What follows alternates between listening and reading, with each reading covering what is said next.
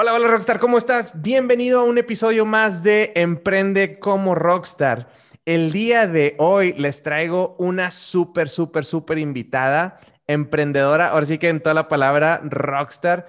Em, les, les platico que ella, bueno, ella es abogada, ella estudió, eh, pues es de Monterrey, es una, es una, empresa, es, es una abogada regiomontana de mis tierras, es mi abogada, de hecho. Y este, pues bueno, e, estudió en la, en Universidad Autónoma de Nuevo León, tiene una especialización diplomado en Derecho y Sociedades por el Instituto Tecnológico Autónomo de México, un trabalenguas ahí para mí. Este, pero más importante también, bueno, no más importante, sino importante también es la socia fundadora de Elion, firma legal empresarial, que es un despacho eh, dedicado a los derechos de los negocios en sede en Monterrey y en Boston, Massachusetts. Eh, además, pues bueno, súper emprendedora, también tiene un restaurante eh, en Monterrey, se llama Texas Syndicate, que le llaman la Casa de Música Country en Nuevo León. Esto está increíble. Digo, bueno, a mí en lo personal que me gusta mucho la música country, entonces también me súper encanta. Eh, y bueno, aparte de que hace un montón de cosas, este, es editorialista invitada y consejera decana de la sección de negocios del periódico El Norte, que es un periódico muy famoso, pues sobre todo en el, en el, norte del país, pero que es de Grupo Reforma, que es un, ahora sí que un conglomerado de, noticias y de periódicos en todo México. Es, aparte es mentora y tallerista de negocios y juez invitada en diversos, en diversos concursos de emprendimiento en diversas universidades y organismos privados. Entonces, un montón de cosas. Este, creo que más, que más que platicarte lo que ha hecho, eh, te la quiero presentar para que ella nos platique qué es lo que ha hecho y sobre todo que esto te pueda servir a ti para, pues, probablemente para, para inspiración, para algunos tips, consejos, etcétera. Entonces, no le quiero dar más preámbulos a esto, les presento a Marcela Cinta. Marce, bienvenida, ¿cómo estás? ahí era para, ya sabes, de que el fondo de aplausos. Sí. Nos faltó esto. Y el público, el público de que, aplausos. Muchas gracias. Aplausos, virtuales que hacen. Aplausos. Muchas gracias, Ismael, por la invitación. Este, un gran honor estar contigo en tu podcast y obviamente con todos ustedes que nos están viendo y escuchando. Así que shoot me. Buenísimo, no, al contrario, gracias a ti, mil, mil gracias, porque pues sé que andas, digo, ya con todo esto que platiqué, sé que andas ocupada con un montón de cosas, entonces, mil gracias por darte el tiempo, por, por darte, la, darte la oportunidad y por, y por, y por, este, darte el espacio para que podamos nosotros entrevistarte. Yo sé que tu tiempo es muy valioso, entonces espero que esto sea de muchísimo valor, no nada más, eh, no nada más para mí, para nosotros, sino pues obviamente para todos los que nos puedan estar viendo y escuchando. Entonces, pues bueno, Marce, platícanos un poquito, digo, sabes que, esto es básicamente pues para contar las historias de, este, yo creo que todos los emprendedores tenemos historias muy interesantes, eh, cosas muy interesantes que han pasado, entonces, en, tu experiencia o para ti, ¿cómo ha sido el emprendimiento? O sea, ¿cómo empezaste a emprender? ¿Qué es lo que, digo, sé, sé que traes un montón de cosas y tengo cosas bien interesantes que quiero preguntarte, pero antes de eso, como platicar, que nos platiques qué es, o sea, qué es lo que has hecho, cómo empezaste, empezaste chiquita, empezaste ya más grande, cómo, cómo, te, cómo está ese, business. Bueno, quiero aclarar que tengo 32 años, porque mm. luego después me dicen, ¿qué edad tienes? ¿Sabes? 17, ok. Me acabo de poner brackets sí, me acabo de y me veo más chiquita, entonces van a decir, oye, tantas cosas, sí, sí. Pero bueno, este, tengo 32 años y eh, bueno, en el camino al emprendimiento realmente, híjole, realmente es un camino que dices, es tan emocionante, cansado, estresante, este, con esa adrenalina, pero una vez que entras, creo que al emprendimiento y con los negocios ya es muy difícil que regreses, ¿no? Porque a pesar del estrés y del cansancio y de las cosas que aprendes y de la responsabilidad, que ese es, una, es un tema que quiero tocar mm. contigo ahorita, la responsabilidad, eh, sobre todo en el trato de clientes, eh, organización y demás, el regresar después de emprender, eh, el regresar a una vida, digamos, de 9 a 6 con un mm. jefe, es, es un poco difícil. Pero ahorita que estás diciendo, oye, empezaste chiquita, empecé te voy a ser sincera.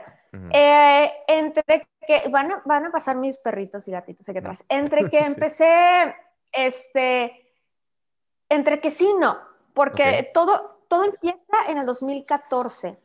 Yo, yo, yo trabajo desde muy chiquita, yo trabajo desde los 15 años, ¿no? La, vida, la vida me puso eh, en una posición de aprendizaje y mi aprendizaje fue desde, desde antes trabajaba, pero no, era, no había necesidad a los 15 años tuve que tener esa necesidad de trabajo mm. este, y esa necesidad de, de, trabajar para poder mantener mi casa. Mi mamá enferma, que era la que me mantenía a mí, éramos mamá y yo.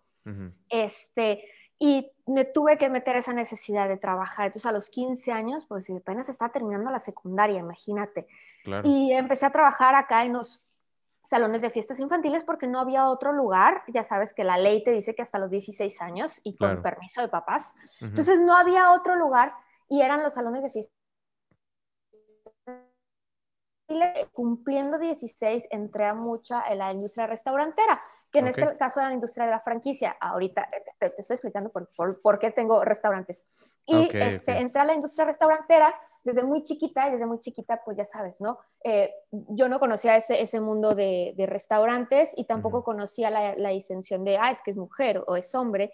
Entonces yo entraba a cocina y me decían, ay, ¿vas a entrar a cocina? Y yo, sí, yo quiero aprender. Y me decían eh, los jefes de cocina de que no, es que las mujeres no aguantan. Y le digo, ay, o sea, es que tampoco les dan oportunidad. Me dicen, no, sí entran y no aguantan. Dije, no, voy a aguantar. Y ahí empecé a aprender toda la parte de cocina Okay. Después me voy a la, a la industria más privada, empresarial, y este, entre mi decisión de no saber si estudiar psicología, mi papá quería que estudiara eh, diseño industrial y mi mamá, antes de enfermarse, siempre estuvo involucrada en, en, la parte de derecho. Ella no es abogada, pero trabajaba en los juzgados. Y desde muy chiquita yo iba a los juzgados, entonces terminé siendo abogada y este, desde que empecé la carrera, yo empecé a, involucrarme en juzgados, en despachos, etc. ¿Qué pasa? Que después de tantos años de trabajo, de tener un horario, de tener un jefe, de repente entro a un despacho que voy a agradecer siempre porque ahí encontré como el aprendizaje, que era un despacho fiscal laboral, y, de repente eh, en ese mundo de eh, llega aquí a tal hora, vete a tal hora, eh, no opines de más porque no eres dueña del despacho. No. Entonces era como que me tenían muy amarrada las manos y yo estaba muy chiquita, yo estaba, que era el 2014, 24 años, 25. Okay. ¿Qué pasa? Que un día, este, 6 de febrero, de hecho ya cumplí literalmente siete, siete añitos, sí, ¿verdad? de 2014 al 2021 son siete años, ¿verdad? Este, el 6 de febrero, hace siete años, y te estoy diciendo que acabo de cumplir, eh, hoy cumple mi cumpleaños número 7. hace eh, siete años salí, sí, este, el 6 de febrero es, estaba haciendo mucho frío, de hecho este es el sol, ¿no? Estaba haciendo mucho frío, estaba lloviendo y yo me salí enojadísima de la casa, ¿no? Y yo dije, ¿por qué tengo que ir a trabajar? Imagínate en ese momento, ¿por qué tengo que ir a trabajar? Tenía 25. Sí, puedo trabajar en mi casa. Claro. Dije, mi trabajo es de computadora, ¿por qué tengo que irme en pleno invierno, lloviendo, si yo puedo quedarme aquí viendo tele y trabajando? Porque mi trabajo era computadora. Yo no, yo no estaba acostumbrada a litigar. He litigado muy poquito. Litigar es andar en juzgados. Lo mío es, es computadora. Ok. Le hablé a un taxi, eh, en ese momento no tenía carro, le hablé a un taxi, yo salgo muy molesta, el, el, señor, el, conductor venía como que muy acelerado y veo que empieza a pisarle y estás de acuerdo, en ese momento no estaban los Uber, el Uber llega en diciembre del 2014 a, México, ajá, bueno, a, Monterrey, ya estaba en Ciudad de México moviéndose. Mm. Entonces, llegué ya estaba muy acelerado, le pisa y era un zurdo y los zurdos, pues ya sabes que no tienen, ya sabes, la cultura mexicana no hay cinturón. Cinturón, sí, claro. ¿para, qué? ¿Para qué quieres cinturón, no? Este, entonces iba muy, los que viven en Monterrey, yo sé que nos, a lo mejor nos van a escuchar de varias partes, pero en Monterrey hay una calle que es literalmente es como avenida, no tan avenida, pero es muy curviada y está eh, rodeada de dos panteones, ¿no? Entonces tú vas pasando por dos días y en la curva, y en esa curva siempre chocan porque es muy eh, pronunciada y, vienes, o sea, vienes derecho y curva, ¿no? Y ahí es donde chocamos. Pérdida total. en ah, ese momento, ajá, en ese momento dije, ah, empezó a pisarle y yo, es que va muy rápido y dije, vamos a chocar. Claro. Entonces lo primero que dije, vamos a chocar, necesito una ambulancia, le tengo que hablar a mi jefe. O sea, antes de chocar ya tenía toda la, todo resuelto, ¿no? Entonces fue, chocamos, hice esto para protegerme, pero en el latigazo me fracturó la, la vértebra lumbar y la, la, fractura fue hacia afuera. ¿Qué significa esto? Que si hubiera sido hacia adentro me hubiera cortado este, pues no, ya no vuelvo a caminar, ¿no? Ajá, ajá. El nervio. ajá, exactamente. Entonces yo estaba, imagínate, yo estaba en shock, yo estaba eh, eh, gritando, etcétera, y, fue un proceso muy doloroso. ¿Por qué cuento esto? Porque para eso doloroso que fue físico-mental, me empiezo a dar cuenta que, oye, pues, yo creo mucho en la energía, entonces a lo mejor esto fue, oye, pues, ¿por qué me pasó esto? O sea, era una, una molestia acumulada de tener que ir a trabajar en un lugar que ya no me sentía cómoda, que no era lo mío, que yo quería algo más de negocio, no tanto laboral, este, yo quería explorar, yo quería crear, no tanto los problemas, y eso era lo que más me llamaba la atención, y de repente, eh, eh, teniendo la oportunidad de trabajar en casa, que no te lo permitían, imagínate, o sea, yo ya traía lo de home office desde hace siete años, ¿no? Y, y durante todo ese año que yo tardé en recuperarme para volver a, volver a caminar bien, para volver a, hablar bien, porque te voy a decir algo, eh, eh, yo desarrollé esto, lo que es el tartamudez, mm, yo daba conferencias y de repente tartamudas, okay. Eh, por el shock que tenía, el volver a iniciar, el volver a empezar, el caminar de cama, traía un corset, traía después bastón, entonces toda esta parte, mm, dije yo, ¿por qué estoy enojada? Si es la vida que yo estoy creando y es la vida que, que yo estoy aceptando. Y yo, la verdad, yo no quiero esta vida, yo quiero tener mi negocio, yo quiero tener mi, mi forma de pensar, mi forma de hacer las cosas y quiero aprender. Pero había algún detalle. este, ¿Te recuerdas que te dije que yo mantenía la casa? Entonces era, eh, yo cuando yo estudiaba, pues yo estudiaba y trabajaba, ¿no? Entonces era como mi perra paseando. Sí. Quiere salir también. Anda paseando, este, le toca baño hoy. Bueno, entonces, este, literalmente, pues yo cuando empecé a estudiar, fue con una decisión de voy a estudiar y trabajar.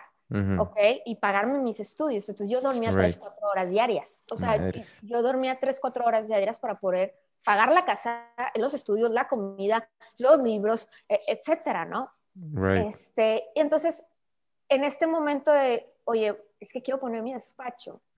Híjole, ah, caray, y pero tengo que mantener la casa y si no gano lo suficiente para pagar la renta, el agua, la luz, la comida, ¿qué, qué va a pasar? O sea, me voy a morir, tengo 25 años, ya estoy, para en ese entonces para mí era como que ya estoy grande como para emprender. y, y, de repente se me ocurre, dije, oye, pues voy a agarrarme un año, voy a agarrarme un año y, y voy a sacar una revista. Yo quería una revista de mujeres emprendedoras y ahí yo también me voy a dar a conocer. Ok.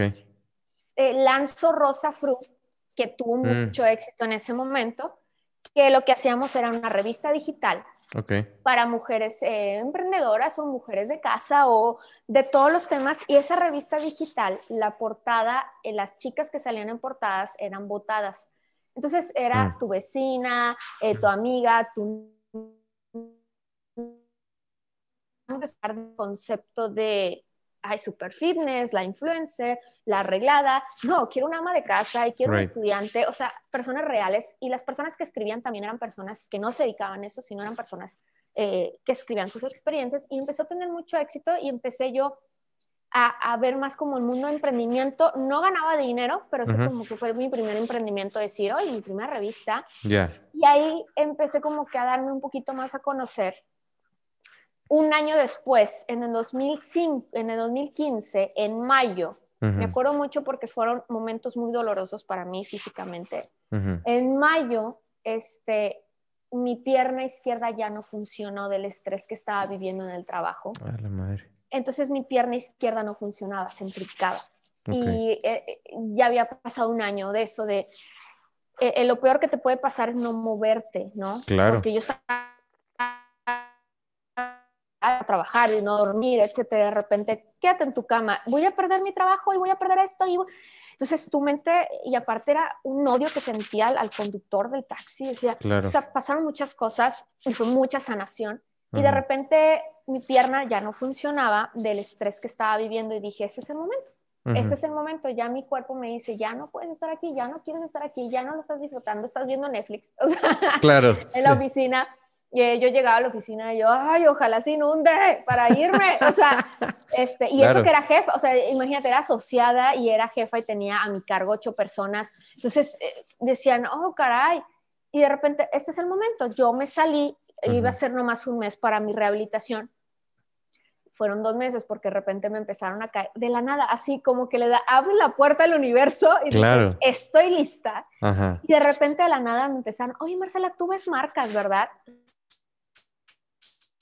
O sea, yo no veía, pero yo veía por fuera. Y yo sí, y, no me ponía a estudiar y empecé a agarrar cartera. En dos meses empecé a, agarrar cartera de clientes. Hablo con el que era mi socio y jefe en ese momento y, decido ya retirarme. Yo tenía todavía mi, mi, este, mi oportunidad, pues eh, la verdad lo agradezco bastante, eh, que era mi jefe en ese momento, una persona muy humana. Me dijo, ¿qué te parece si tu liquidación te la pago seis meses? O sea, te pago seis meses de tu sueldo y esa es tu liquidación. Y le dije, va. Entonces, la vida otra vez dice, seis meses, voy a tener mi, mi, sueldo, pues voy a emprender mi despacho. Y ahí en ese momento sale lo que fue mi despacho en el 2015. Ok. Hasta ahorita sigue. sigue que, eso, este... eso fue cuando, cuando te conocí, o sea, en el donde estabas anteriormente, donde lo que estás describiendo. Ah, ok, perfecto. Sí, es que Ismael y yo nos conocimos en mi, en mi anterior trabajo, este, antes de emprender por tu papá. Sí, sí, sí. Este, entonces me acuerdo que, ajá, que, llegaste y ahí nos conocimos en el 2014. Yo, yo, entré en ese trabajo en 2012, entonces fue en esa época, 2012, 13, 14. Este, yo me salgo en 2015. Y, y ahí ya, y en ese momento dije, va, me la juego, ¿no? y, el, y, como dices tú, en el camino a emprender, aprendizaje, aprendizaje, paciencia, paciencia y, y realmente como un estilo de vida de, de, aprender a no tomarte las cosas primero tan personales. Claro. Eh, de lidiar con el estrés. Y la responsabilidad, uff, cansa mucho. Sí, claro. Que, que, es algo que me decías ahorita que querías, que querías como, digo, estoy tomando nota porque para mí todo es aprendizaje.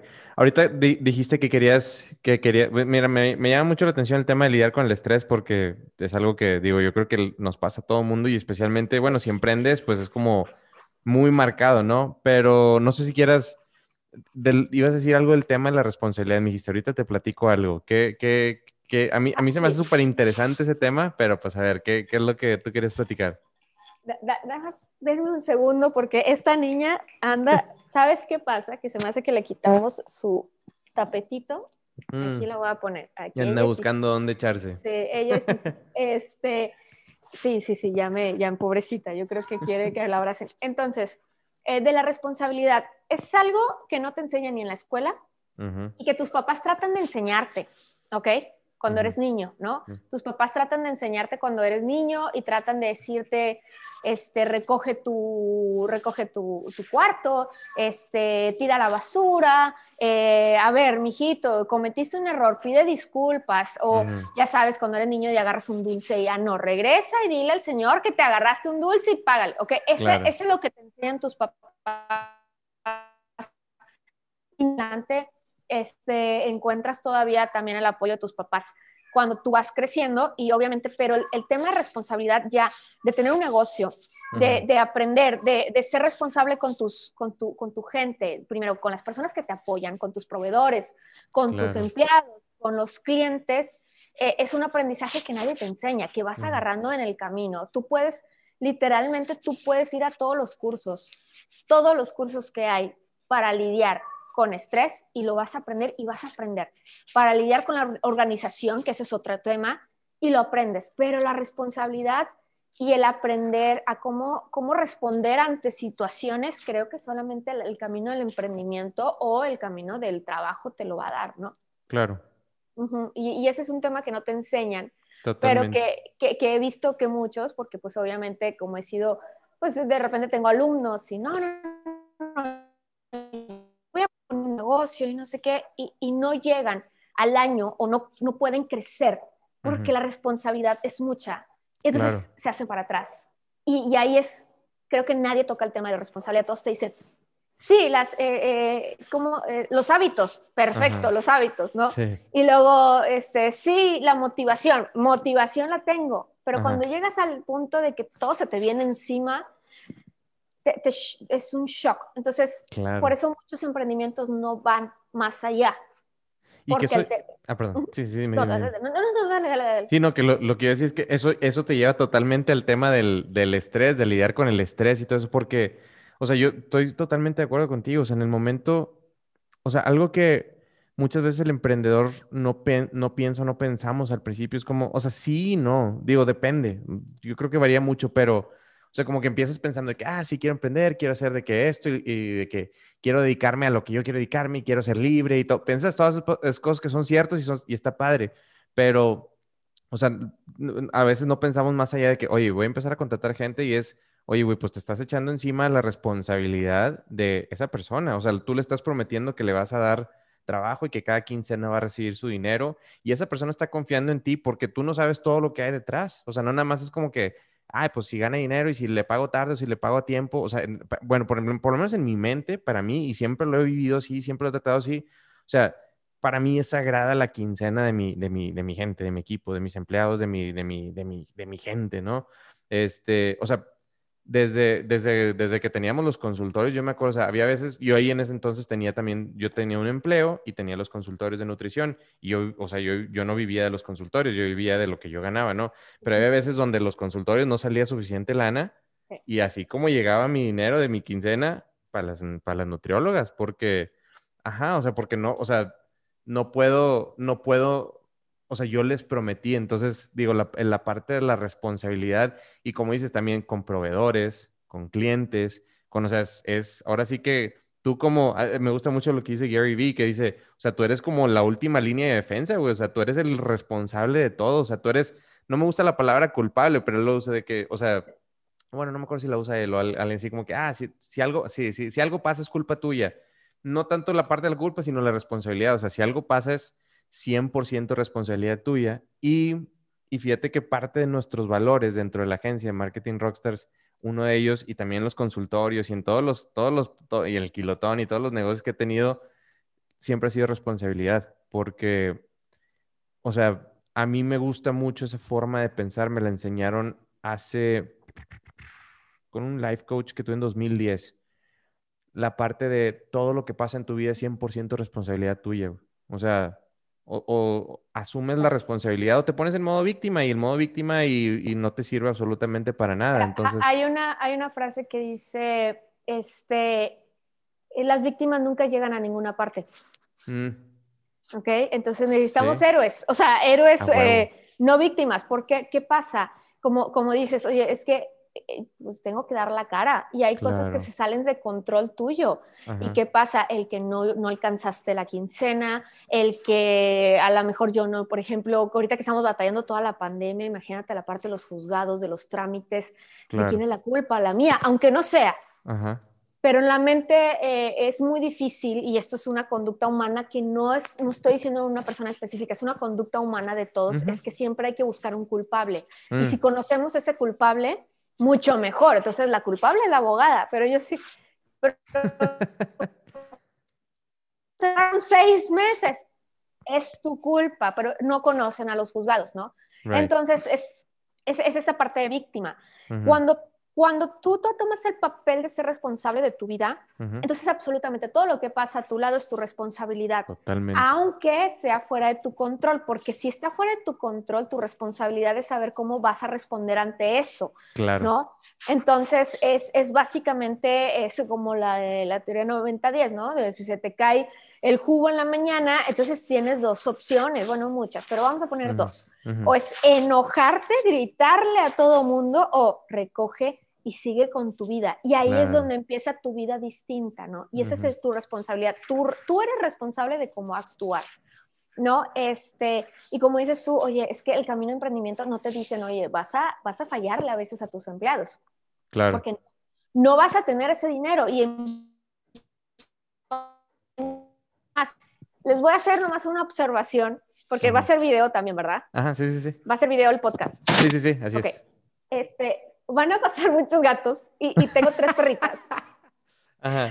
porque este, rescatamos animalitos. En mi esposo okay, qué rescatamos, chido. sí, rescatamos, este, todos son adoptados de rescates. Entonces, okay. van a ver ahí Paquita, Maggie, ahí van a ahí pasar. Entonces, eh, vamos a tener pa pasarela de mascotas también. Es, es, es, es, doble win este podcast para los, para los amantes de los animales. Van decir, ¿esta mujer cuántos animales tiene? No, son muchos, son muchos, pero, pero bueno. Sí. Qué chido, qué chido. Entonces, te, como, como decías, oye, va a haber momentos en que ni siquiera vas a tener para pagar. Entonces, lo que es de tu comida, te vas a quitar el pan de la boca para dárselo a tus empleados. Uh -huh. ¿Ok? Y eso me ha pasado muchas veces, porque uh -huh. más en pandemia, pandemia, los servicios, te voy a decir algo, emprendimos en el 2009, mi esposo y yo, el restaurante de Texas, que, que, era un tema, música country, que no sabíamos si iba a pegar o no. Claro. Yo soy amante de la música country. Sí, la idea sí, yo sí. la tenía hace ocho años. Ajá. Yo todavía ni siquiera conocía a mi esposo. Mi esposo es chef. Ok. Entonces, él ah, se mira, va no sabía. A, a, sí, él es chef. Este, él se va a Houston a trabajar y cuando regresa por cuestiones entre el negocio allá y por cuestiones de, de que mi mamá sufre un accidente muy fuerte, que se Ajá. fractura la cadera, viene a ayudarme. Okay. Y, y, pues es empezar aquí, ya tenía él allá eh, algo en, en Houston. Okay. Y la idea fue, oye, ¿y a qué nos vamos? O sea, ¿qué, qué vamos a hacer? Y yo, veníamos así en Morones Prieto, este, manejando yo todos los días con música country. Okay. Y de repente estoy escuchando, uh, y de repente dije, claro, un lugar de música country con Ah, barbecue tejano. Nice, porque no hay, bueno, por lo menos yo no conozco ninguno, nunca había visto uno en sí. Monterrey. De música country hay lugares, este, hay lugares en el barrio que nomás es un día, pero tienen diferentes. Pero así, de Ah, ok. cada música country no, vamos. Ok. Es un emprendimiento, vamos a ver si jala, jala muy Right. bien. Pero ¿qué pasa? Que entre la pandemia, no, nosotros los eventos, sea lo que nosotros ganamos de eventos, no, tuvimos que cerrar porque eh, la administración de, la, de los locales no hubo un, un acuerdo. Ok. Muchos se fueron porque querían que siguieran pagando renta y, y le dije a la administradora esa vez, le dije, oye, si sabes que hay una pandemia y que todo está cerrado, o sea, ¿te pago o me quedo en la calle? Claro. Este, entonces, pues decidimos cerrar durante todo este tiempo, volvimos a reactivar eventos privados y eventos, eh, vamos a regresar a los eventos y después Ok. se calma y regresamos a sucursal. Pero ¿qué pasa? Este, pasa que, que cuando, cuando tú emprendes y, y tienes esa, esa eh, esperanza que es uno y, y el, el que sí va a funcionar, va a funcionar. Claro. Pero después está la parte de los empleados, de los proveedores, y te quedas sin nada. O sea, nadie te dijo, iba a venir una pandemia, te vas a quedar sin nada, ¿y cómo les vas a pagar? Y Claro. es donde dices, caray, o sea, pues me tengo que quitar el pan de la boca para pagarle porque es mi responsabilidad, yo les prometí. Y literalmente eso pasó. Ya. Nos volvimos a recuperar, gracias a Dios, o sea, literalmente nos volvimos a recuperar y todo, pero es quitarnos el pan de la boca Claro. y eso nadie te lo enseña. O sea, nadie te va a decir y tú dices, voy a poner mi negocio porque me quiero comprar una casa y me voy a comprar un Jeep y voy a andar aquí, Ah, voy a andar acá. Espérate unos añitos y ya. Claro. Sí, hay un montón de cosas previo a eso. O sea, como que tú lo visualizas de, como siempre les digo a todos, de que, bueno, haces tu planeación, haces el Excel y ya te das cuenta que en un año vas a ser millonario, ¿no? Y luego de repente pasa la realidad, ¿no? Y, y es, pero es padre, o sea, yo creo que eso, eso te va llevando, es un proceso de, de aprendizaje muy, muy cabrón. eh, y por eso, creo yo que por eso, una, por eso muchos negocios no duran más allá de uno o dos años, la mayoría, y, y los que no, o sea, todavía los que pasan uno o dos años no pasan de cinco años, y los que pasan de cinco años, la mayoría no pasan de, de diez años. Entonces, son muy, muy poquitos los negocios que, que, que, que trascienden, digamos, más allá de ese tiempo. Pero creo yo que es, o sea, hablando del negocio en específico, pero no necesariamente del, del, del dueño del negocio o del emprendedor. Porque lo que pasa es, digo, a mí me- ha pasado, o sea, emprendemos un negocio, no jaló, o sea, jaló el tiempo que jaló y luego por X o Y, no, ya, no, no pasó de los dos años, puta. Entonces, bueno, ¿qué aprendí? Ok, ya, ya, me- ya sé que esto para el siguiente no tengo que hacer, entonces pones otro negocio y ahora te equivocas en otra cosa que no sabías y al- al- igual, no, no pasas del par de años eh, o de los cinco años, pero luego vas aprendiendo y vas aprendiendo. Hay unicornios que de repente les, les, les pega la primera, pero creo que es muy, creo que es, es no, no creo que es, no, no creo que sea suerte, sino más bien digamos que a lo mejor se asocian con la persona correcta, o se asesoran de con la persona correcta. Todo ese tema creo que tiene que ver. Pero, pero sí, o sea, es, es, es, digo, creo que es padre tocar ese tema porque casi nadie habla cuando, casi nadie habla de eso, o sea, cuando de que sí, emprende y todo eso, es como que está con madre y vives de lo que amas y todo eso. Y sí, pero sí, pero no, o sea, como que toda esta parte es importante, este, o sea, ser como, oye, güey, vas a pasar por todo este tema, por todas estas situaciones, 99% seguro que pasas por ahí, ¿no? Y ya la persona ya, digamos que mentalizada es como que, ok, bueno, que vengan los madrazos. Y a mí eso me sirvió desde un principio de, creo que era de Robert Kiyosaki, es el que, o sea, no me acuerdo, no me acuerdo de, quién, lo, de quién lo escuchaba. Me, ha gustado mucho leer mucho este, de, negocios desde hace mucho y desde que empezaba con los primeros pininos, por así decirlo. Este, y me acuerdo que decían, o sea, es, lo más seguro es que fracases, güey. O sea, planea para, para triunfar, güey, pero prepárate para fracasar, güey. Y no te preocupes por perder, o sea, perder es parte del proceso. Entonces, como que desde un principio yo estaba muy mentalizado a que si pasaba algo, pues no hay pedo, o sea, es como que... Era parte, del proceso, ¿no? Ajá, exactamente. Y sí, eso como que te quita una carga también como de... Digo, también creo que depende de la personalidad y el proceso mental de cada persona, pero creo que te quita una carga de si fracasas, no te sientas fracasado porque eso son dos cosas completamente diferentes. Tener un fracaso es una cosa y ser fracasado es otra. Entonces, creo que, ajá, por ahí va el tema de lo que, de lo que comentas. No, y, aparte el, sentirte fracasado, el, impacto mental, ¿no? Ah, porque ¿sabes qué pasa? E, el, hecho de fracasar te pega en el ego. Lidiar con el ego. Tienes que tener un nivel de conciencia que vayas construyendo porque hay personas, quieras o no, el cerebro humano está está habilitado para sobrevivir. ¿Ok? Entonces, sobrevivir, ¿cómo sobrevive el cerebro humano? Es la aceptación de las personas, ¿ok?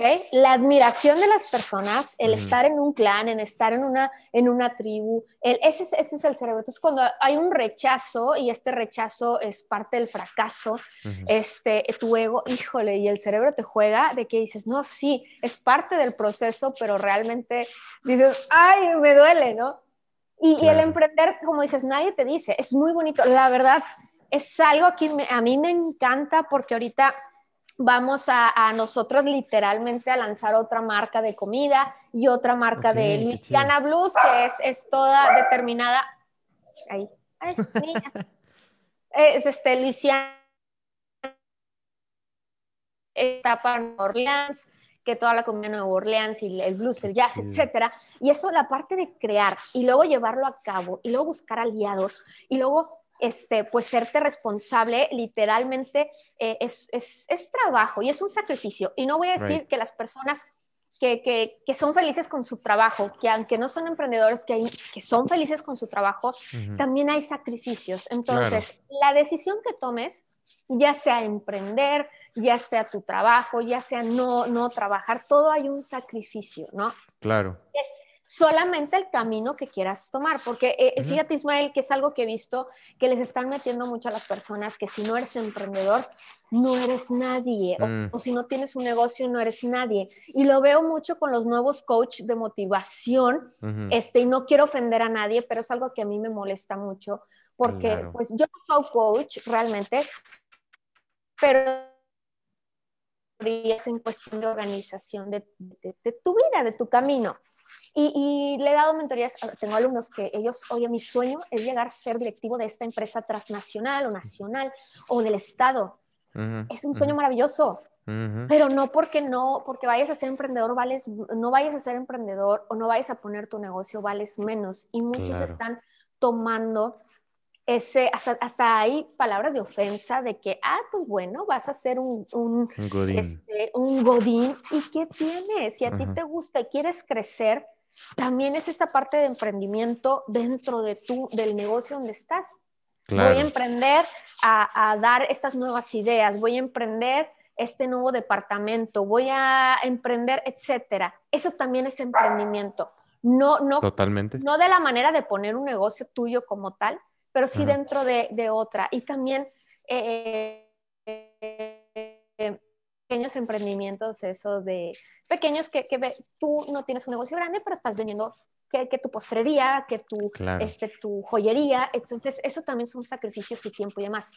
Y creo que eso es algo que, que, se tiene que quitar de la mente, decir, híjole, es que como no tengo mi negocio, no valgo igual que los otros. Y eso, eso es algo que, que quería comentar, porque viene mucho esa tendencia de decir, es que tienes que tener tu negocio, si no eres un minion. ¡Ah! Sí, ajá, ah, sí, ya sé de quién hablas.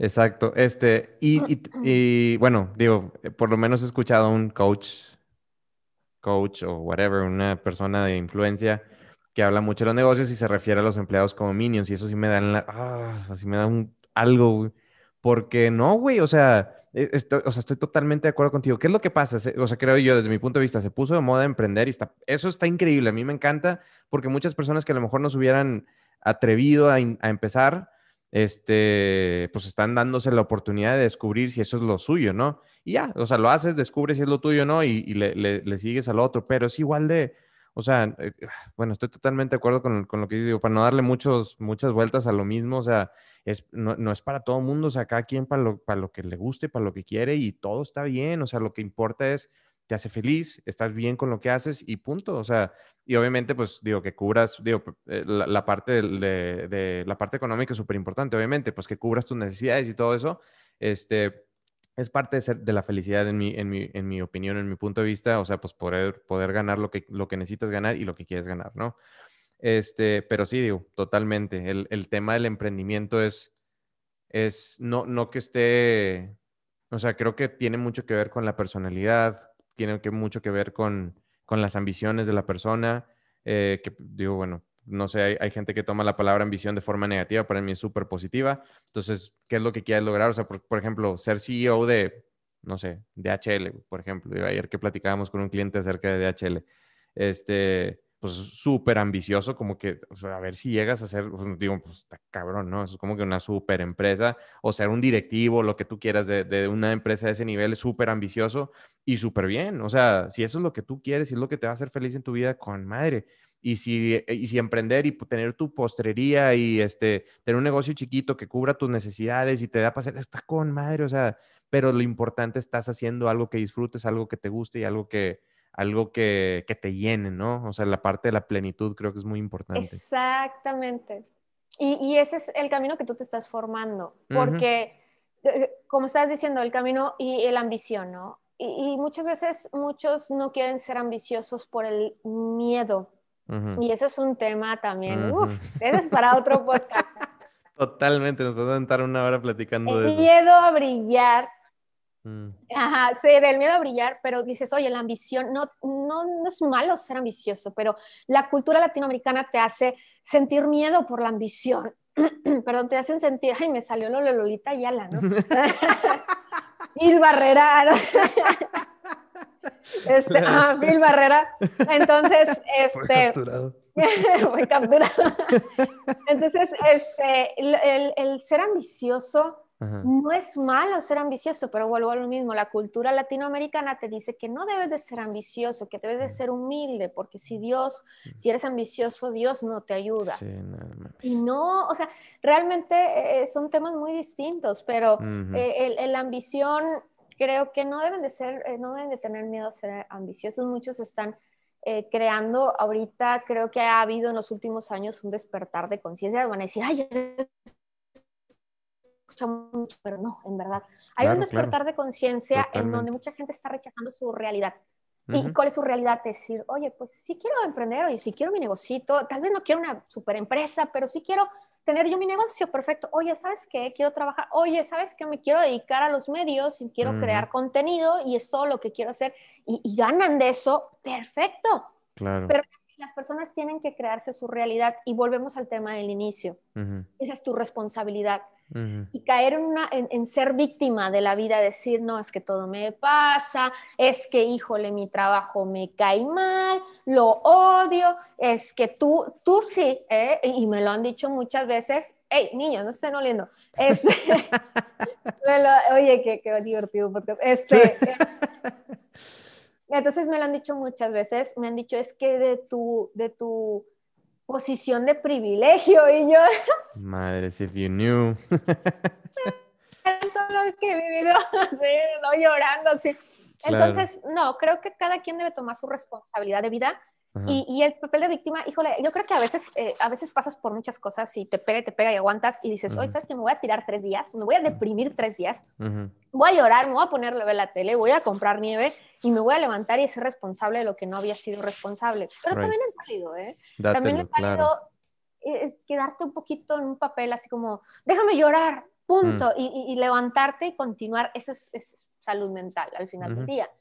Pero creo que echarle la culpa a todos los de alrededor y no tomar tu responsabilidad, e, eso es, eso es muy importante y más en, el emprendimiento, ¿no?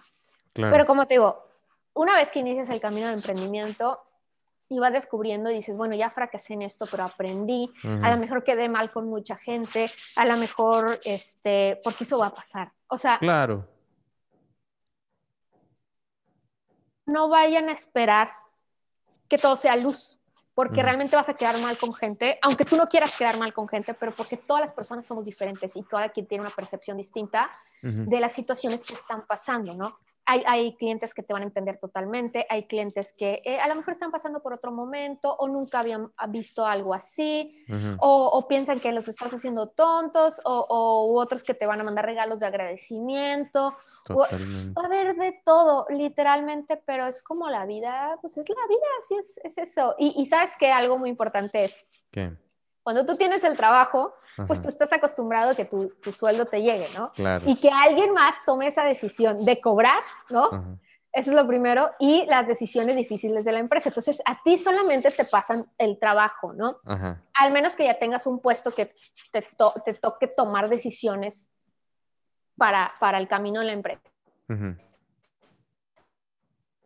literalmente, este, tú estás acostumbrado como, como tus papás, ¿no? Tus papás llegaban y, mijito, ya, ya tenías todo, ¿no? Claro. Y así es el emprender. El emprender es literalmente cuando te haces adulto. Antes tus papás te tenían la camita, la ropita, vete a la escuela, la comidita, y luego te haces, te casas o te vas a vivir solo. O en mi, mi ocasión que yo tuve que trabajar desde los 15 años, y era, ay, la comidita, pues ya es, es la comidita. Si yo no llego y me hago de comer, pues no, nadie me va a hacer de comer. Claro. Si yo no llego y yo trabajo para comprar, pues mi mamá no va a venir y de que, ay, mijita, mira, te compré tu vestidito, ¿no?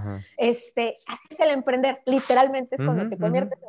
El emprender es, tu jefe no va a venir y te va a decir, está mal escrito. El cliente es el que te va a decir, oye, está mal. Claro. E, es, literalmente, pero es parte, o sea, es, es, a mí me encanta y te voy a decir, yo no me arrepiento porque eh, le digo a mi, mi esposo que pues y literalmente es de que, oye, tenemos tiempo, vámonos al, bueno, ahorita no, ¿verdad? Por pandemia, vámonos al cine, porque tenemos unas dos horas así a las 11 de la mañana, ¿no? vámonos al cine porque tenemos tiempo. Este, así, o sea, es parte de tener como que el control hasta cierto, hasta, hasta cierto punto de, de tu vida, ¿no? Claro. Debo decir que yo me levanto a las cuatro y media, cinco de la mañana, este, porque a mí me funciona así la vida. O sea, a mí me funciona levantarme a las cuatro, cuatro y media, porque, así, así me funciona. Entonces, cada quien va a tener su propio control y, creo que también es muy importante saber qué sí nos funciona y qué no. Y el entender que debes escuchar cuál es tu ritmo y debes escuchar tu cuerpo y debes escuchar tu negocio, porque si estás escuchando a los demás y si yo voy y te digo, híjole, Ismael, ¿por qué no te levantas a las 4 de la mañana? Y tú dices, es que mis clientes trabajan en la tarde y yo me duermo a la 1 de la mañana. Y no, qué flojo. Claro.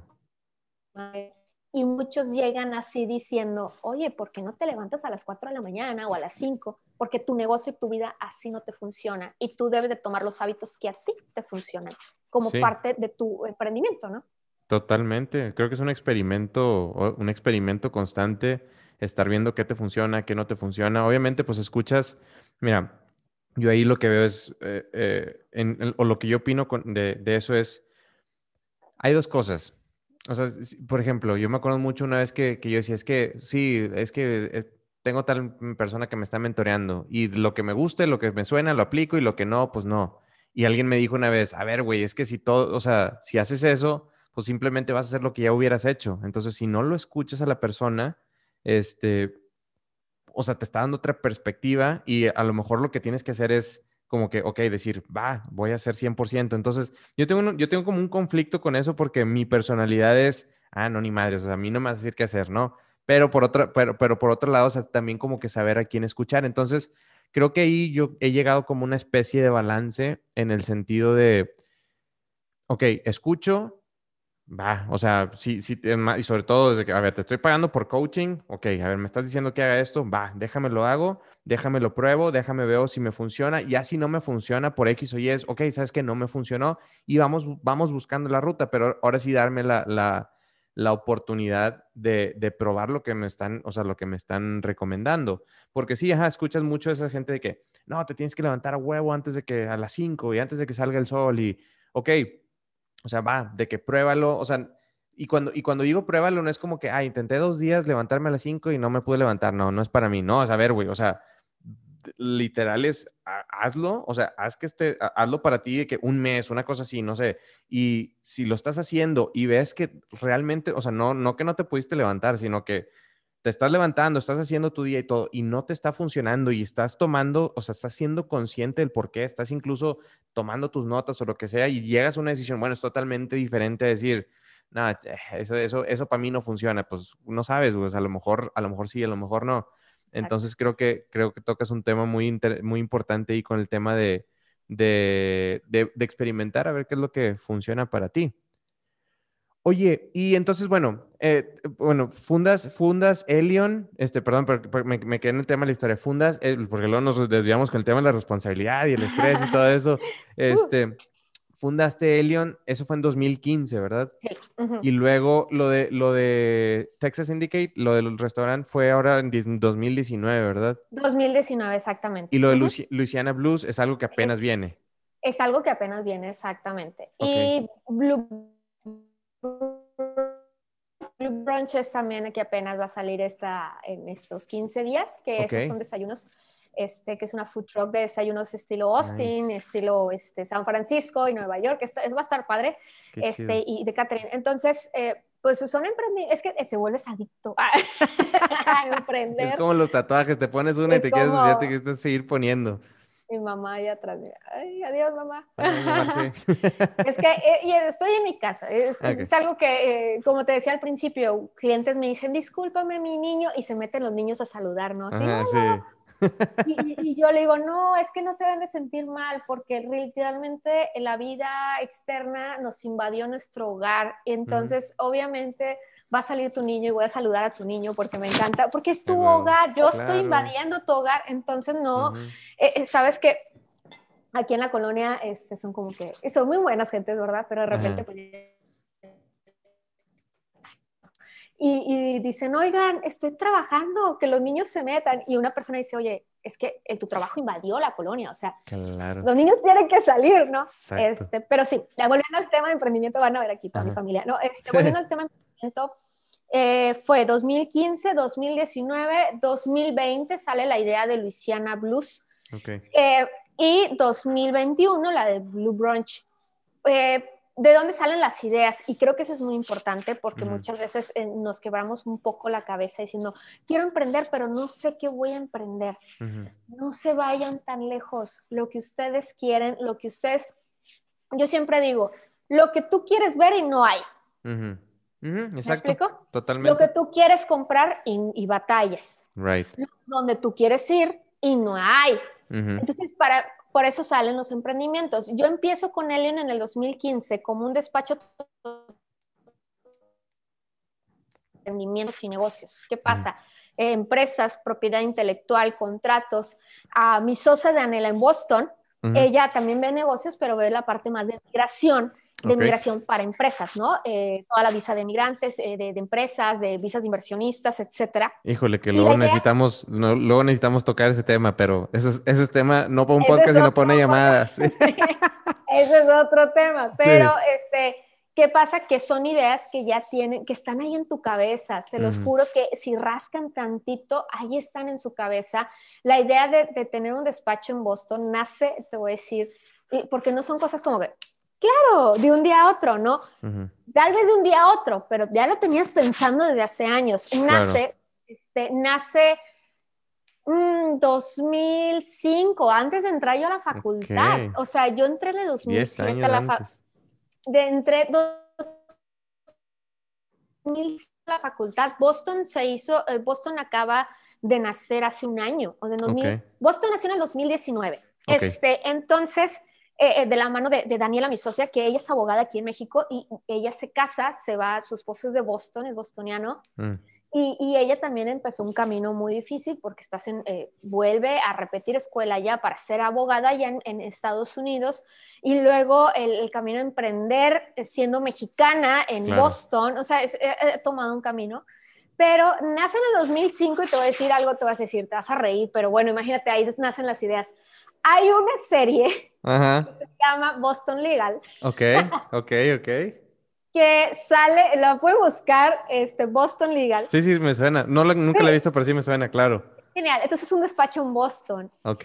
Y yo, es más, ni siquiera en el 2005, yo todavía estaba en la, en la secundaria o en la prepa. Ajá. Yo la veía y decía, es que yo quiero tener mi despacho en Boston. De ahí nace la idea. De, Daniela no la conocí en Boston. Daniela era, era una de mis mejores amigas desde aquí de México. Se casa, se va para allá. Y ella decide estudiar. O sea, yo no tuve. Entonces las cosas se alinean y dije, ¡wow! Totalmente. no este, exactamente. Daniela está haciendo un trabajo impresionante porque puse su despacho, ¿no? Right. Pero es, estamos México, eh, Boston. Y dije, y ahorita recordando desde que pues desde la secundaria prepa. El tema de Texas indica igual, ahí estaba desde hace 10, eh, años, 8 años que yo decía, ¿por qué no hay lugares de música country? Pero tampoco fue como, voy a poner uno. Porque es lo primero que dices, oye, debería, pero tampoco tú te encargas de hacerlo, ¿no? Claro.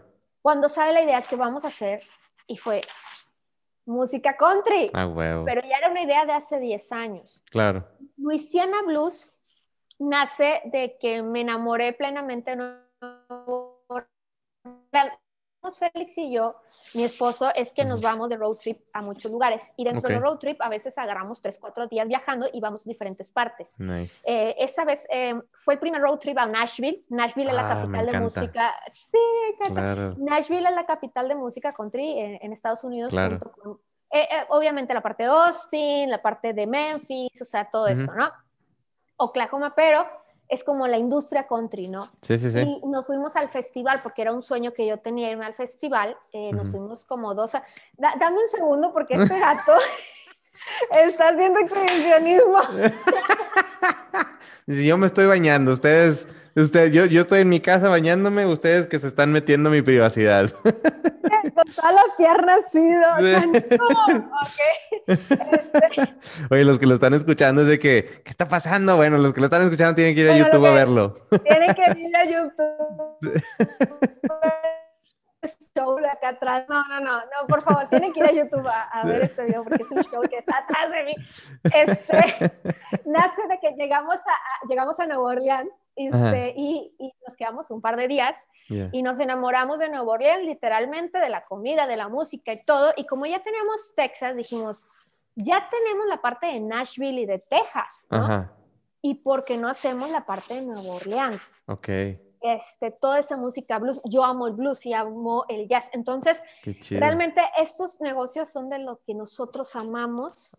Son pequeñas cositas que no te habías dado cuenta que amas tanto. Por ejemplo, a mí me encanta el blues y me encanta el jazz y me encanta la música. Yo me pude haber dedicado a la música este, toda mi vida y no lo tomé ese camino, pero indirectamente ahorita estoy tomando ese camino de la música porque yo soy encargada de los grupos, soy encargada de armar los shows, de armar los eventos, de, de traerme a la de traerme a Chedin Ross, el payaso, el rodeo, con Benny, el toro, o sea, y es algo que yo amo y sin querer, queriendo, llegué a, a, hacer lo que yo amo, si es una friega, si es mucho cansado, si es esto, pero son pequeños detalles de tu vida diaria que, si pones atención, se los juro que va a salir su emprendimiento. Ah, se los juro, porque es algo que no buscan algo que a ustedes no les gusta. Y eso es muy, muchos dicen, haz lo que amas. Es que no hay otra manera. Porque si no lo haces, te vas a... Eh, de por sí el emprendimiento y un negocio es muy cansado. Sí, claro. Si no lo amas, te doy seis meses. Claro. Ni siquiera seis meses, te doy cuatro meses. Sí. Literalmente. porque ni lo estás disfrutando ni nada. Vas a decir, ¿y cómo por qué? Y, en qué momento voy a ganar dinero? Y es de como, pues en el momento en que trabajes y esto y el otro y tiene que posicionarse. Ah, y todos así, es que quiero ganar dinero, pues vete a trabajar en una parte donde te paguen y tienes tu quincena. Ajá, exacto. Sí, sí, sí, por eso. buscan, ah. Todos buscamos la parte económica.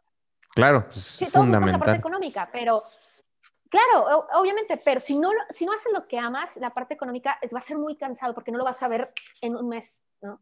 Totalmente. Por eso yo creo mucho, en, igual lo, escucho mucho Gary Vee, que dice, cuando le preguntan de que, a ver, es que cuál será mejor idea, hacer esto, a ver, güey, no se trata de cuál es la mejor idea y buenas ideas hay un chingo, ¿qué es lo que a ti te gusta hacer, güey?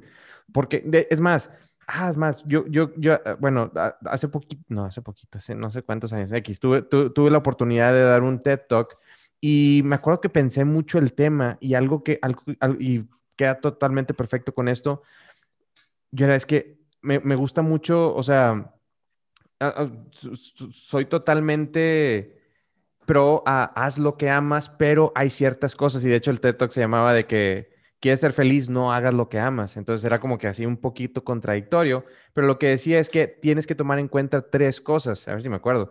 Era, ok, una, ¿qué es lo que te gusta hacer que realmente disfrutas? Dos, ah, ya, ya me acordé. Dos, ¿para qué eres bueno? Y tres, ¿qué te va a dar dinero? Entonces tiene que ser una combinación de esas cosas, porque por ejemplo, a mí me encanta, me encanta el fútbol, por ejemplo, sí. Nada más que si yo ahorita digo, me apasiona el fútbol, voy a ser futbolista, güey. Pues bueno, te, ahí te encargo. O sea, sí te aviso que no, o sea, no voy a lograr mucho, ¿verdad? Pero bueno, ok, soy, soy, me encanta el fútbol. Este, es para, para lo que te gusta, este, para lo que eres bueno, ok, no soy bueno para el fútbol. Digo, me gusta jugar y meto dos, tres goles, pero no soy bueno para el fútbol. Ok, pero soy bueno para las ventas. Ok, ah, bueno. Y este, ¿y qué me va a dejar dinero? Bueno, pues las ventas, lo mismo me puede dejar dinero. Entonces pongo una tienda, pongo algo de, de, fútbol, ¿me explico? Entonces, o puedo poner un, un, podcast de fútbol y vendo patrocinios, no sé, o sea, me explico. O sea, lo, estoy, estoy alineando lo que me apasiona, que es el fútbol, con lo que soy bueno y lo que me va a dejar dinero. Entonces, creo que si combinas esos elementos, eh, creo que si tienes como una fórmula que potencialmente, no necesariamente, pero potencialmente puede ser ganadora. Y ahí lo que decías ahorita, o sea, hagas lo que hagas, va a haber esfuerzo, va a haber cansancio, va a haber estrés, hazlo con algo que te guste, porque si lo haces con algo que no te guste, es, ah, pues me, me, me, me, dan hueva las finanzas, pero pues me voy a meter a criptomonedas porque es lo que tienes que hacer y todo el mundo me está diciendo, pues sí, güey, pero pues vas, a estar ahí fastidiado y haciendo cosas que ni te gustan y vas a estar de que, o sea, mejorarlo con algo que sí te gusta, ¿no? Entonces, me, me, encanta, me encanta ese tema. Oye, Marce, tengo para ti unas preguntas así, este, un flash round eh, de preguntas así rápidas, a lo mejor no mucho que ver con emprendimiento, a lo mejor sí, pero a ver a ver, lo primer, de las primeras cosas que se te vengan a la mente. Este, una, ¿cuál es tu caricatura favorita de niño, de niña? Ay, ¿sabes qué? es que son varias, pero no sé si se, acuerdan de Hamtaro. ¿De Hamtaro? No. Era unos cuyos, este, Sailor Moon. Ah, Sailor, Moon. claro. Sailor Moon, Hamtaro, este, Sailor Moon, eh, y creo que, ay, eh, había una, es que ya son las demás, ya estaba grande de que los padrinos mágicos ya está en la prepa. yo todavía veo caricaturas, so you're good. Ah, sí, yo todavía veo, pero bueno, Sailor Moon era mi favorita, tenía toda la colección, hasta el pócar y todo. No, no, no, no, Sailor Qué chido, sí. Y yo era Sailor Júpiter. sí me acuerdo de Sailor Moon, sí lo, sí lo, sí lo veía de repente, no shame, me gustaba mucho dibujar. Entonces, y, y, todo lo que es dibujo y de caricaturas japonesas, entonces me acuerdo que dibujaba mucho Sailor Moon. Pero bueno, anyway, no se trata de mí. Eh, ¿Qué caricatura favorita de niño? Si pudieras echarte una cheve o un café, dependiendo con cualquier persona del mundo, vivo o muerto, ¿con quién sería? Híjole, vivo o muerto. Tengo mi lista de las 10 personas muertas más y las 10 personas vivas, ¿no? ¿Sabes qué? Ay, híjole. van a decir, es que es súper emprendedora, entonces va a ser alguien emprendedor, pero... No, no necesariamente. Ahí va. Primero Tom Brady. Ok. okay. Segundo Taylor Swift o Miley Cyrus. Ok, nice. Les voy a decir por qué. Es que su, la mente de ellas dos están bien, bien cabronas, perdón por la palabra, pero están, están en otro nivel. Right. Eh, tercero con el grupo que son los hermanos Ilvis, el que, que, es un grupo sueco o algo así, que cantan la de la de el zorrillo, la de pero ahorita lo voy a poner, es una canción Ilvis, son unos Ah, la de, la de What does the fox say? No, no. Sí, ah, esa. ah, yeah, yeah. Tienen que ver su canal porque es de comedia, pero para mí son de las personas más inteligentes que hay en todo el mundo. O sea, son, sí, o sea, literalmente. Este, sí, o sea, dice, ah, este, yo creo, te voy a decir, te estoy diciendo mi lista de cinco personas, ¿no? Así, este, eh, Michelle Obama, obviamente. claro, claro. Michelle Obama, eh, yo creo que ahorita son las que tengo en mente, ¿no? Así que son rápidas, ¿no? Eh, pero sí, sí, sí, sí, es como, ¿cómo funciona tu cerebro, no? Eso es lo que, sí, sí, sí, es lo que me encanta de las personas, ¿cómo funciona? No sé. Nice. Ok, ¿quién es tu líder de opinión favorito del momento? Porque yo creo que eso cambia. Ay, sí, fíjate que de líder de opinión, ¿de, qué tema? Empezando por ahí, no sé, el general. El... Es, que veo temas, acuérdate que también estoy en la política y ah, también estoy en negocios y estoy en, en, en, varios temas. Entonces, creo que no tengo ahorita un líder de opinión favorito. Este, leo todos, antes sí tenía líderes de opiniones, pero ¿sabes qué pasaba? Que me casaba mucho con, con ellos. Entonces era mm. así como que, es que él dice. Entonces ahorita yo trato de ver todos los puntos de todas las personas. Okay. Este, líder de opinión ahorita no, no tengo, pero ¿sabes qué? Puedo decir una líder de opinión en el tema desarrollo personal. Ok. Y es Mel Robbins. Ella... Mel Robbins. Mel Robbins me encanta, literalmente la sigo mucho, el podcast de ella está muy bueno, impresionante y sus programas eh, eh, puedo decirte un líder de opinión en cuestiones de, este, de desarrollo personal.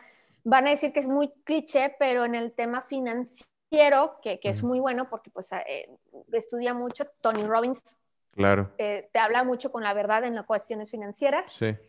pero no tanto así como que, ay, invierte eso, no, sino te dice realmente el panorama en el mundo que creo que yo me iría con Mel Robbins, yo creo que en el tema de desarrollo personal, eh, ahorita yo me iría con ella. Súper, súper. Va. ¿Superhéroe favorito? Van a colgar. espero no, no tengamos aquí un problema. Iron Man.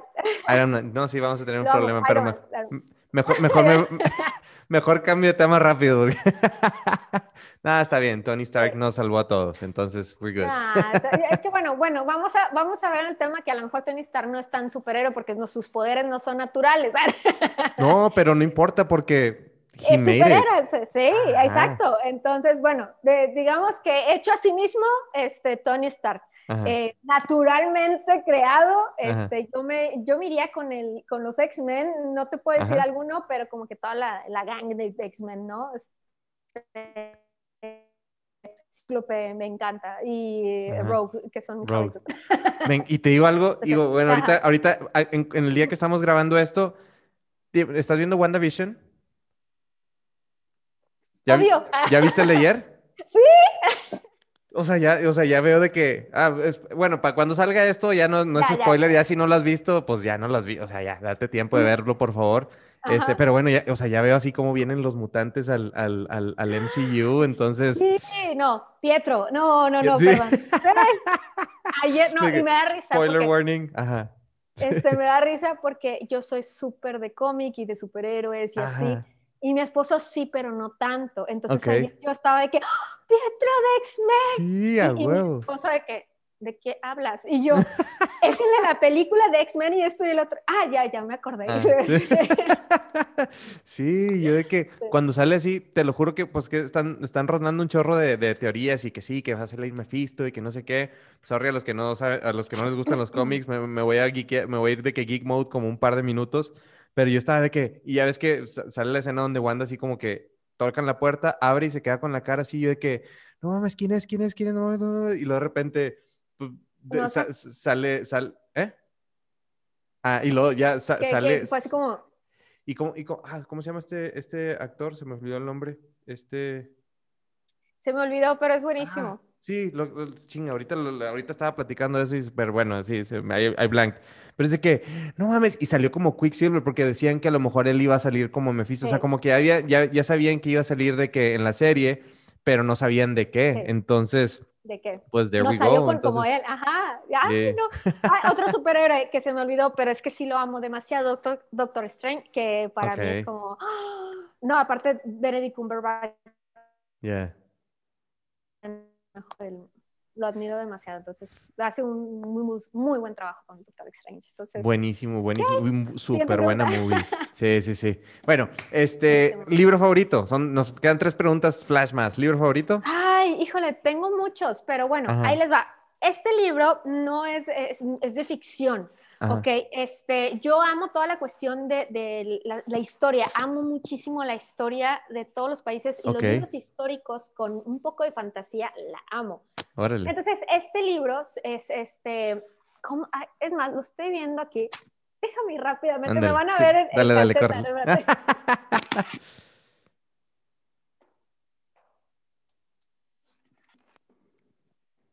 Este, aquí está, el libro los hechizos de Catherine Howe. Catherine Howe es una escritora de Massachusetts.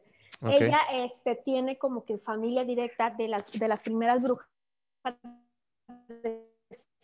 eh, que fueron quemadas en la hoguera. Y eh, ella ah, hace este libro histórico, porque realmente fueron con personajes que existieron, como que con fantasía, que es como linaje de las brujas, y es un libro que, que, como un poco de fantasía, no tanto fantasía, es como que escondida, y eso es lo que me gusta de los libros, que no es como que tanto, sino entre historia y fantasía, que es el libro Los Hechizos, me encanta.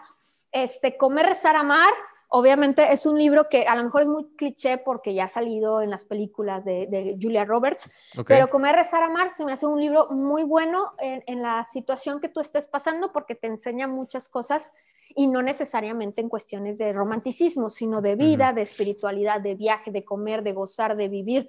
Eh, comer, Rezar, Amar es otro de los libros que, me encantan. Híjole, es que tengo, tengo muchísimos libros y acabo de leer uno muy bueno que está salió el año pasado, tiene muy poquito, que es La vida invisible de Adi Lahu. Es, No lo ubico. Eh, está enorme, pero eh, acaba de salir, o sea, es un bebecito.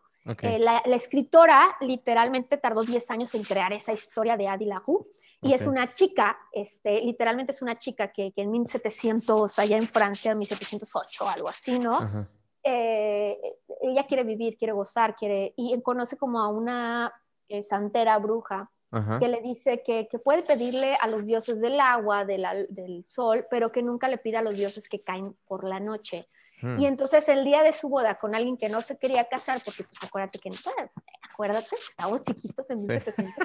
Este, sí me eh, acuerdo un poquito, más o menos. Que te obligaban a casarte, ¿no? claro. Este, en ese momento, pues eh, la obligaron a casar, entonces va y, se va al bosque.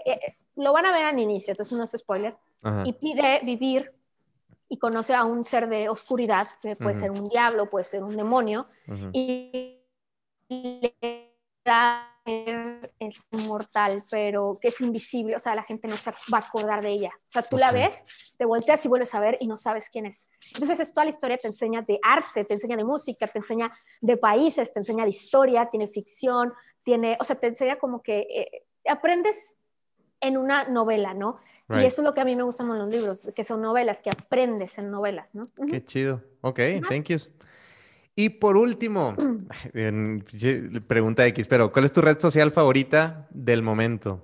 Ay, les voy a decir, no la uso mucho porque la verdad no sé qué poner, pero TikTok. claro, claro. Está el boom ahorita con TikTok. No, es que es demasiado divertido TikTok.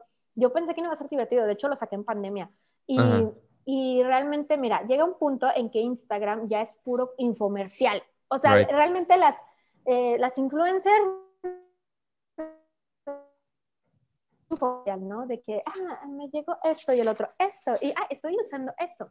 Este, Y de repente me gusta Instagram para ver fotos, me encanta ver fotos, platillos, comidas, todo me gusta mucho. Facebook ya se me hace muy aburrido, Facebook. Este, Facebook ya es como que nomás compartir noticias y desastres. este, y de repente alguna otra noticia que quieres que se enteren, y, y es como la página, sección amarilla ya de Facebook.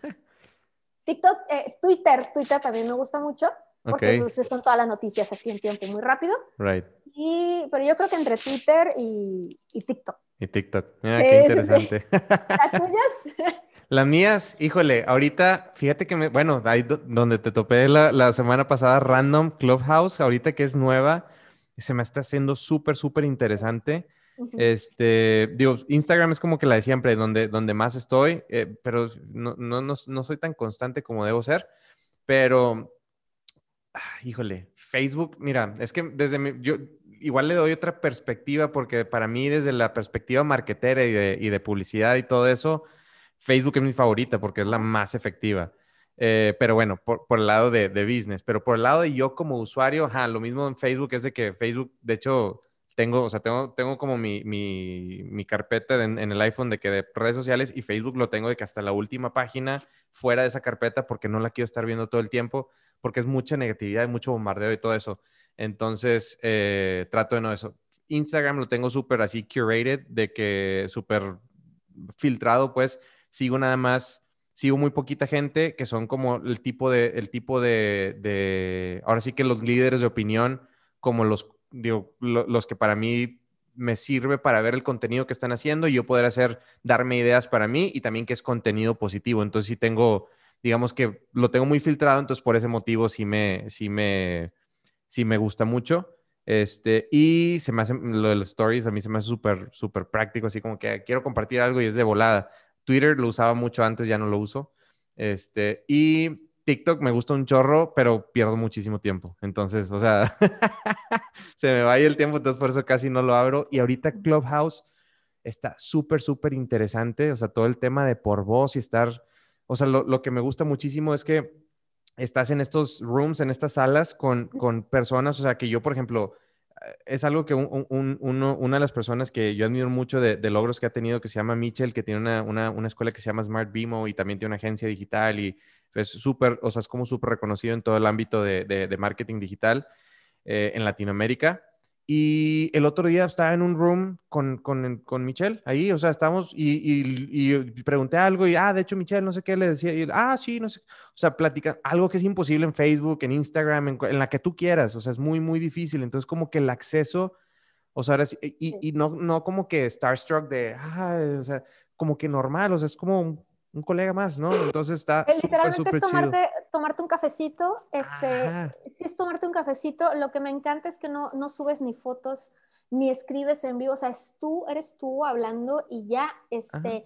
y estás como en un cafecito y de repente, oh, eh, puedo hacer una, ay, sí, dale, sí. o sea, eso me encanta, creo que estuvo lo de Elon Musk hace como unos días y, y, que estuvo platicando así de que también, de que, ¿qué onda? Y eso, ese, creo que es una, ¿sabes qué? Creo que lo que necesitamos mucho ahorita, porque te bombardean en Instagram de publicidad y te bombardean a lo mejor de vidas muy perfectas. En, uh -huh. en Facebook es la parte más negatividad, este, ya sabes, y Twitter pues son noticias al final del claro. día. Pero estar en Clubhouse a mí también me ha encantado porque es como ya escuchas a la persona en tu por tú, ¿no? Es como un, un Zoom. No lo ves, claro. pero lo estás escuchando y es un cafecito que te avientas ahí con, con personas que dices, ah, caray, jamás pensé sí. que iba a contestar, ¿no? Sí, está, está muy padre. Y en tiempo real, y eso que dices tú, o sea, no hay, no hay, ese, no hay ese filtro, digamos, de no tengo chance de ver el contenido que puse y déjame lo edito y déjame, ¿no? O sea, es, es literal, estás en tiempo real, no se queda grabado, ¿no? O sea, sé que si estuviste, estuviste, si no estuviste, no estuviste, platicas y, ajá, literalmente sí te echar un cafecito, qué buena analogía, me encantó. Sí. Entonces, sí, creo que esa es, creo que eso, esa es una buena. Oye, Marce, una última pregunta que ya no es del flash round, pero creo que es súper importante, no súper importante quizá, o quizá sí, a lo mejor, eh, pero se me hace muy interesante como saber eh, ¿cómo te gustaría ser recordada? Esa es una pregunta que yo creo que por eso se mueve, mi vida se mueve para eso. Okay. O sea, realmente mis decisiones importantes o decisiones de día a día creo que tienen un impacto en eso, cómo me gustaría ser recordada. Y es algo que, que no me da pena decir de, de, mi miedo, que creo que ahorita mi miedo, porque no estoy preparada, es, es, es morir sin, sin, sin, ser recordada, ¿no? Okay. Eh, es algo que creo que muchos me pueden comprender. Otros dicen, ah, pues ya te mueres y no, no, o sea, yo quiero que decir, oye, no fue en vano venir, pasar por todo lo que he pasado, este, vivir, trabajar, eh, respirar, es, no, no, quiero eso, ¿no? Uh -huh. y, y, quisiera, ¿sabes qué quisiera ser recordada? Quisiera que, que eso es algo que cuando mis, vean o conozcan a mis hijos digan, tu mamá me ayudó o tu mamá uh -huh. me inspiró o tu mamá eh, estuvo en este momento. Creo que eso, o sea, el decir, tu mamá hizo esto por mí, ¿no? Entonces, indirecta o directamente, creo que, que me gustaría ser recordada más que nada por el lado de bondad, no por el lado así de que, ay, la millona. No, más que nada por, por dar oportunidades, que creo que eso es lo que me he empeñado últimamente y me gusta, me encanta crear zonas donde muchos tienen las oportunidades. En la cuestión de Texas Syndicate es una zona muy abandonada, la cuestión de country mexicano. Y tú ves a los, pues tocan en restaurantes y demás, pero creo que hay mucho talento que tiene que pueden ser al nivel de country americano y que, que se pueden competir. Entonces, crear esa oportunidad para los grupos y para los músicos, para mí es wow, o sea, qué, qué chingón eh, la parte del blues, la parte del jazz, como que esas zonas olvidadas que valen mucho y que las personas necesitan conocer. Creo que, que, me gustaría ser recordada como, como una persona que, que, ayudó a que otras a que otras tuvieran ese empujocito, porque realmente te voy a ser sincera, eh, la parte de, tú podrás tener mucha motivación y podrás tener mucha, ¿cómo se dice? Eh, muchos sueños, pero a veces no los puedes concretar.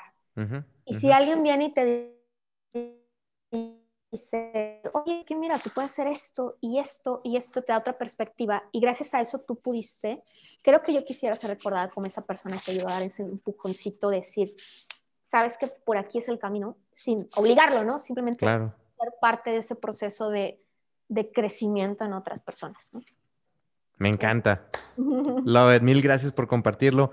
Marce, pues ahora sí que para no quitarte más tu tiempo este, y agradecerte un chorro, digo, es que hay mil cosas de las que podemos ir platicando. Yo creo que vamos a tener que, vamos a necesitar tener más de un episodio, este, tenerte invitada. Sabes que luego me encantaría también platicar de todo el tema legal que, los, que, que muchos emprendedores no conocen, cosas importantes. Entonces, que yo creo que es lo que vamos a estar platicando en Clubhouse. Eh, en, estos días. Entonces, pero bueno, ya, ya hay, ahora sí que por ahí les estaremos poniendo, poniendo algo de información. Este, pero mil gracias, mil gracias por compartir esto, esta parte tuya de, del emprendimiento, la historia, todo lo que hay detrás, las, o sea, eh, eh, y estas historias tan personales que, que, nos contaste, te agradezco mucho que, que, o sea, tu apertura para eso. Creo que a mí me sirve muchísimo, creo que a un montón de gente más le va a servir también ese, ese empujoncito, esa inspiración, y creo que parte de tu legado, de lo, que, de lo que quieres estar logrando, se cumple con este tipo de cosas. Entonces, no, agradecerte muchísimo por tu tiempo. Y, este, y Rockstar que están escuchando, por, busquen, ¿dónde te pueden encontrar, Marce? En, en, redes sociales, en, en, Ah, ahí va, abogada espacial. Ah, y que yo quería tocar ese tema y... Ah, pero no. Instagram, abogada espacial, Facebook, abogada espacial. Estoy subiendo todo contenido en cuestiones de espacial. Este, es, es algo que me, que me, estoy involucrando mucho porque, si Dios quiere, la vida me permite, estoy haciendo todas mis energías para eh, poder irme a estudiar mi maestría en Aeroespacial Internacional en Montreal. En la Universidad de McGill. Realmente estoy haciendo todo lo posible para que eso suceda. No voy a decir si sí o si no, porque luego nunca sabes qué va a pasar, pero todas mis energías están para que pase. Y este, pero sí, abogada espacial, Instagram, Facebook, TikTok. Y Marce Cinta, Instagram, Marcela Cinta en Facebook, este, Marcela Cinta en, en Twitter también me pueden encontrar. Y pues allá, de ahí despliegan todas las demás, Texas Syndicate y Luciana Blues y todo lo demás. Perfectísimo. De nuevo, Marce, mil, mil gracias. Vayan a buscarla, es una abogada increíble. Y este, pues bueno, yo creo que nos veremos en un próximo episodio. Rockstar, muchas gracias por sintonizar. Nos vemos en el próximo episodio. Que estén muy bien y hasta pronto. Chao. Gracias, bye bye. A ustedes, bye.